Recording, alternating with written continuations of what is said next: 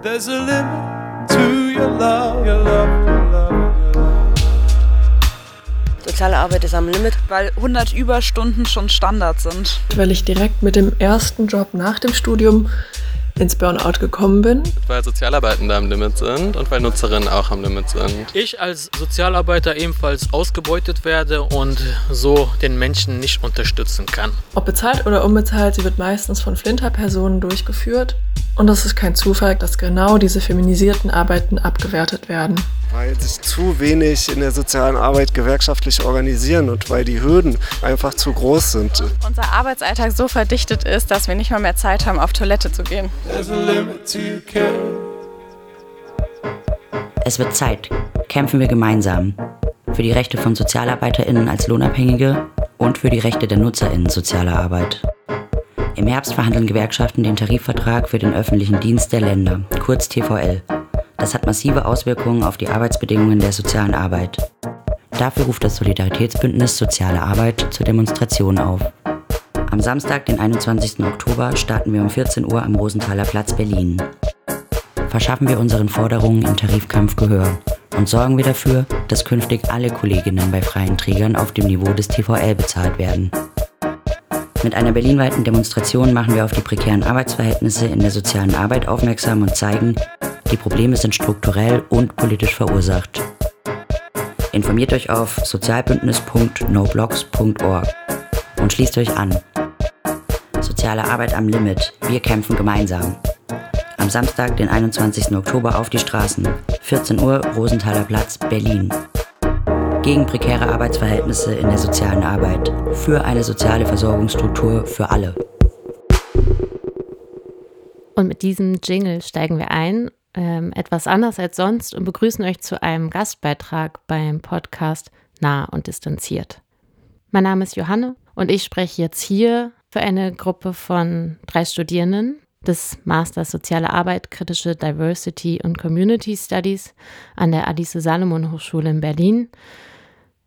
Wir sind selbst Sozialarbeitende ähm, oder in der sozialen Arbeit tätig und realisieren aktuell ein Audio-Feature. Das bedeutet konkret, dass wir eine dokumentarische Audioreise entwickeln, die Orientierung und einen einfachen Einblick in die Landschaft der Gewerkschaften, Initiativen und Facetten der gemeinsamen Organisierung für bessere Arbeitsbedingungen bieten soll. Und zwar insbesondere für Sozialarbeitende und auch solche, die auf dem Weg dahin sind, dies zu werden. Entstanden ist diese Idee aus eigenen Erfahrungen von prekären Arbeitsbedingungen und der Feststellung, dass uns selbst eigentlich Wissen über diese und auch Zugänge zu Arbeitskämpfen in der sozialen Arbeit fehlen. Eine erste Möglichkeit, sich zu organisieren, kann ja zum Beispiel sein, gemeinsam auf die Straßen zu gehen. Im heutigen Gastbeitrag bei Nah und Distanziert geht es also um eine am 21. Oktober stattfindende berlinweite Demo und um ihre Hintergründe. Das Solidaritätsbündnis Soziale Arbeit ruft Sozialarbeitende und die Adressatin ihrer Arbeit, ruft Studierende, Gewerkschaften und weitere UnterstützerInnen dazu auf, gemeinsam auf die Straßen zu gehen und gemeinsam auf die prekären Arbeitsverhältnisse in der sozialen Arbeit aufmerksam zu machen. Das haben wir zum Anlass genommen und mit Jolene Haupt vom Solidaritätsbündnis Soziale Arbeit gesprochen, und zwar über die Demonstrationen unter dem Motto Soziale Arbeit am Limit, wir kämpfen gemeinsam und um ihre Hintergründe, sprich die Arbeitsbedingungen in der sozialen Arbeit sowie die Neuverhandlung des TVL, der ebenfalls Anlass zur Demonstration gibt. Zunächst aber erklärt Jolene Haupt, uns hier, in welchem Teil der sozialen Arbeit sie eigentlich beschäftigt ist und welche Arbeitsbedingungen sie dazu bewegen, sich zu organisieren und der anstehenden Demo zu beteiligen. Ja, danke, dass ich für das Bündnis was sagen darf und auch ähm, Werbung für unsere Demonstration am 21.10. machen kann. Ich bin in der stationären Jugendhilfe tätig als Sozialarbeiterin, ähm, arbeite jetzt seit drei Jahren in einer Mädchenwohngruppe Genau, und zu den Arbeitsbedingungen kann man bestimmt einiges sagen. Ähm, eine der wichtigsten Sachen, auch weswegen wir es für notwendig halten, so eine Demonstration zu organisieren, ist, dass wir gar nicht an den Tariflohn gebunden sind. Also wir werden beim Träger nur angelehnt an den Tariflohn bezahlt. Und je nach wirtschaftlicher Lage des Trägers kann der das auch jederzeit wieder zurücknehmen. Das heißt, wenn es jetzt auch in den Tarifrunden zu Streikaufrufen oder so kommen würde, sind wir von denen zwar betroffen, dürften aber selber gar nicht mitstreiken und äh, müssen uns deswegen auf anderem Weg Gehör verschaffen. Genau, ansonsten kann man sagen, dass die Arbeit halt ähm, sich extrem verdichtet hat. Allein schon in den letzten drei Jahren, wenn ich mit KollegInnen spreche, die schon länger in dem Bereich arbeiten, dann ist das auf jeden Fall über die letzten Jahrzehnte noch krasser geworden. Ich bin jetzt auch heute wieder bei 100 Überstunden angekommen. Also ich glaube, das, äh, das zeigt auch ganz gut, wie die Situation ist. Und genau, es entsteht auch immer wieder Frust darüber, dass man halt auch für die Jugendlichen gar nicht unbedingt die Hilfe anbieten kann, die sie im Endeffekt bräuchten.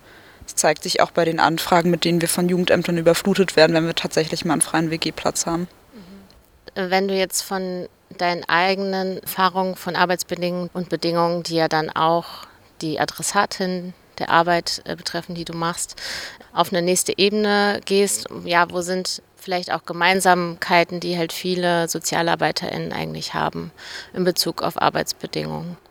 Also ich würde sagen, in meiner Arbeit kriege ich das tatsächlich sogar ganz gut mit von anderen SozialarbeiterInnen, weil wir ja sowohl zu Schulen Kontakt haben, als auch zu Jugendberufsagentur. Wir haben direkten Kontakt zu den Jugendämtern, auch zu offenen Jugendhilfeprojekten und da erzählen halt alle das Gleiche. Also in den Jugendämtern die KollegInnen sagen, dass sie halt doppelt so viele Fälle haben, wie sie eigentlich haben müssten. Oder wir merken es halt daran, dass wir gar nicht in Kontakt mit denen treten können, auch für wichtige Fragen nicht, weil die so überlastet sind.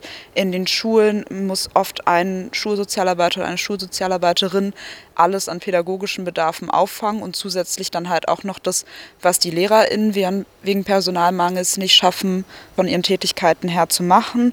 Und bei den offenen Jugendhilfeprojekten kommt jetzt auch noch hinzu, dass die halt mit der Haushaltsplanung fürs nächste Jahr sogar teilweise direkt von der Schließung betroffen sind. Jetzt mal ein Blick auf dieses Solidaritätsbündnis Soziale Arbeit. Kannst du noch mal so einen Überblick geben, ja, wie das entstanden ist, beziehungsweise wer da eigentlich sich gemeinsam organisiert und worin die verschiedenen BündnispartnerInnen auch vielleicht so einen gemeinsamen Nenner miteinander gefunden haben. Also das ähm, Bündnis hat sich so ein bisschen auch im Zuge halt dem gegründet, dass es jetzt immer mal wieder Proteste auch von Menschen, die im sozialen Bereich arbeiten, gibt.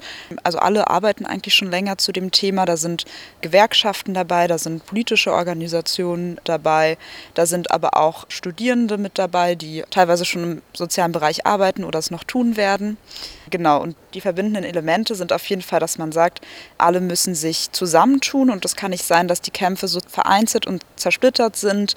Da streiken mal KollegInnen der AWO, ein paar Wochen später streiken andere KollegInnen, die wieder in einer anderen Tarifgemeinschaft drin sind. Es gibt nie einen größeren gemeinsamen Aufruf, obwohl es halt allen darum geht, bessere Arbeitsbedingungen und mehr Gelder für die Projekte ranzukriegen. Und das andere Element besteht so ein bisschen darin, dass man sagt, okay, jetzt ist es auf jeden Fall in der Zeit aktiv zu werden, weil es im Sozial- und Erziehungsbereich ganz lange keine wirklichen Arbeitskämpfe gab, weil KollegInnen ähm, damit vertröstet wurden, dass gesagt wurde, ja, aber ihr müsst halt auch an die Kinder und an die Klientinnen denken, die ihr habt. Ihr könnt überhaupt gar keine Arbeitskämpfe machen, weil wer kümmert sich dann noch um die? Oder dass halt auch wegen des Personalmangels lange noch KollegInnen versucht haben, einfach eine bessere Stelle zu finden, bis man jetzt halt auch an dem Punkt ist festzustellen, diese gibt es nicht, diese gute Stelle, in der man nicht die Probleme von, von Überlastung hat. Jetzt hattest du ja gleich zu Beginn unseres Gesprächs auch schon angesprochen, die Verhandlung des TVL, also des Tarifvertrags des öffentlichen Dienstes der Länder der jetzt eben im Herbst neu verhandelt wird und ähm, der dich ja auch irgendwie ganz konkret in deiner Bezahlung ähm, beeinflusst und auch darin zum Beispiel, welche Rechte du hast als ähm, Arbeitnehmerin. Dahin jetzt nochmal geblickt, was genau bedeutet denn jetzt diese Tarifverhandlung und was genau sind auch die Auswirkungen dessen auf die soziale Arbeit im Allgemeinen?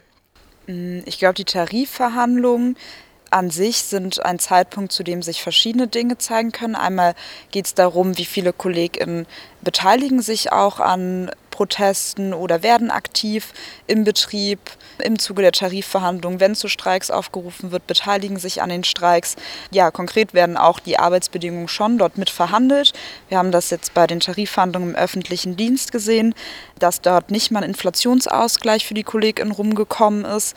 Das ist natürlich schon jetzt auch ein Ziel zu sagen, das muss halt mindestens drin sein. Ich denke aber auch, dass es nicht nur um diese Tarifverhandlungen geht, sondern dass das halt auch ein politischer Kampf ist, der geführt wird, weil wir halt sehen, dass im Zuge von mehr Geld für Aufrüstung halt direkt an sozialen Projekten gekürzt wird und das Ganze halt direkt miteinander zusammenhängt. Was du ja auch schon angesprochen hast, ist, ist viel Bewegung gerade in der sozialen Arbeit. Alleine im Oktober gibt es irgendwie ganz viele größere Protestaktionen, die auch geplant sind. Zum Beispiel von der AG Weiße Fahnen ist ein Kinder- und Jugendhilfegipfel geplant. Des Weiteren wird auch explizit in Neukölln nochmal unter dem Hashtag äh, unkürzbar für bessere Bedingungen im sozialen Bereich gekämpft. Am 19. Oktober, also auch ein paar Tage vor der von euch geplanten Demonstration ich hatte schon das Gefühl, wir teilen jetzt auch so eine bestimmte Beobachtung, dass da gerade irgendwie viel los ist. Wie erklärst du dir das und wo ist jetzt vielleicht auch eine Möglichkeit, gemeinsam politischen Druck aufzubauen? Generell denke ich, dass die Wirtschaftskrise auch für eine zunehmende Verarmung sorgt und dass es halt auch KollegInnen gibt, die auch Familie versorgen müssen, die sich halt wirklich die schlechten Arbeitsbedingungen nicht mehr leisten können. Zum anderen ist es auch die Zuspitzung über die letzten Jahre, gerade in der Pandemie. Da mussten ja alle im sozialen Bereich weiterarbeiten und das zu schlechteren Bedingungen.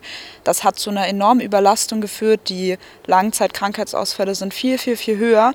Ähm, und gleichzeitig ist Sozialpädagogin der Beruf mit dem höchsten Fachkräftemangel in Deutschland. Also das ähm, wird das alles zugespitzt haben. Natürlich spielt es auch eine Rolle, dass es äh, politische Organisationen gibt oder auch Bündnisse wie das Bündnis jetzt, was halt den KollegInnen auch sagt, hey, wir müssen das nicht hinnehmen, wir können uns dagegen wehren. Ich denke, dass auch genau die politische Organisierung einzelner KollegInnen natürlich auch mit dazu beiträgt, dass man halt nicht still bleibt. Wir haben jetzt dahin geschaut, vor allem auch, ähm, was läuft eigentlich schlecht was muss sich eigentlich auch konkret ändern? Was würde für dich und für deine KollegInnen zu besseren Arbeitsbedingungen führen? Und wo schließen sich da die Forderungen des Solidaritätsbündnisses Soziale Arbeit an? Eine Sache, die wir auch als Forderung im Bündnis aufstellen und die ich auch enorm wichtig finde, ist halt Tariflohn für alle, keine schlechter Behandlung der KollegInnen bei freien Trägern. Zum einen könnte das halt auch dem Personalmangel entgegenwirken oder zumindest finden, dass noch mehr KollegInnen aufhören. Und zum anderen würde es uns halt auch erleichtern, wirklich gemeinsam für bessere Arbeitsbedingungen einzustehen für alle, die in dem Bereich arbeiten. Zu diesem Tariflohn für alle gehört halt auch sowas wie Mehrbezahlung von Feiertagen und so weiter.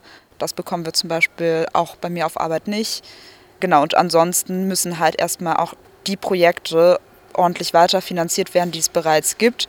Das heißt auch, dass mit steigender Inflation und mit steigendem Bedarf, mit mehr Jugendlichen, die versorgt werden müssen, mit mehr Geflüchteten, mit mehr ähm, Obdachlosen oder wohnungslosen Menschen, die versorgt werden müssen, dass einfach die Projekte auch mehr Geld bekommen, mehr Stellen und dass das halt nicht nur kurzfristig gestopft wird durch zum Beispiel den Jugendgewaltgipfel und im gleichen Atemzug werden halt fürs nächste Jahr wieder Gelder gekürzt. Wir sagen auch, dass die ganzen Kürzungen, die fürs nächste Jahr angekündigt wurden, auf jeden Fall zurückgenommen werden müssen und es braucht mehr Geld für die soziale Versorgung und das ist halt auch im Endeffekt das, was an den Arbeitsbedingungen was ändern könnte und an der Versorgung von den Klienten was ändern könnte. Geplant ist eine Demonstration am 21. Oktober. Was ist der Gedanke, also nach dem 21. für das Bündnis? Wird es weiter bestehen und was ist der Ausblick des Bündnisses? Genau, also das Bündnis ähm, hat erst dann geplant, auch die Tarifverhandlungen sozusagen gemeinsam durchzustehen und aber auch gemeinsam ähm, zu mobilisieren, dass man zum Beispiel auch Streikposten unterstützen könnte, dass man hingeht zu den Tarifverhandlungen, dass man am Jugendhilfegipfel auch teilnimmt und auch von der Demonstration am 19. Oktober, die du erwähnt hast, gibt es auch die ähm, Idee, dass man sich da gemeinsam unterstützt mit den ähm, Kollegen, die diese Demonstration organisieren. Also es wird jetzt nicht mit dem 21.10. nach der Demo direkt ändern, sondern der Kampf für bessere Arbeitsbedingungen geht weiter. Für all diejenigen, die ähm, sich diesem Kampf gerne anschließen wollen oder die auch eine Unzufriedenheit verspüren mit ihren eigenen Arbeitsbedingungen, sich organisieren wollen. Welche Möglichkeiten siehst du oder sieht das Bündnis, ähm, sich ja an diesem auch zu beteiligen, sich anzuschließen oder auch einfach nur an Informationen zu kommen? Genau, also es gibt ähm, jetzt auch eine Webseite von dem Bündnis. Da kann man auf jeden Fall sich Informationen holen. Es ist auf jeden Fall sinnvoll, auch Kontakt mit den mit dem Bündnis aufzunehmen, wenn man Mobilisierung unterstützen wird. Es wird in nächster Zeit geflyert werden, es wird plakatiert werden für die Demonstration. Und genau bei den Organisationen, die ähm, das Bündnis stellen, ist es auch möglich, ähm, aktiv zu werden und sich dort auch dauerhaft zu organisieren. Soziale Arbeit am Limit. Wir kämpfen gemeinsam. Am Samstag, den 21. Oktober auf die Straßen. 14 Uhr, Rosenthaler Platz, Berlin gegen prekäre Arbeitsverhältnisse in der sozialen Arbeit, für eine soziale Versorgungsstruktur für alle.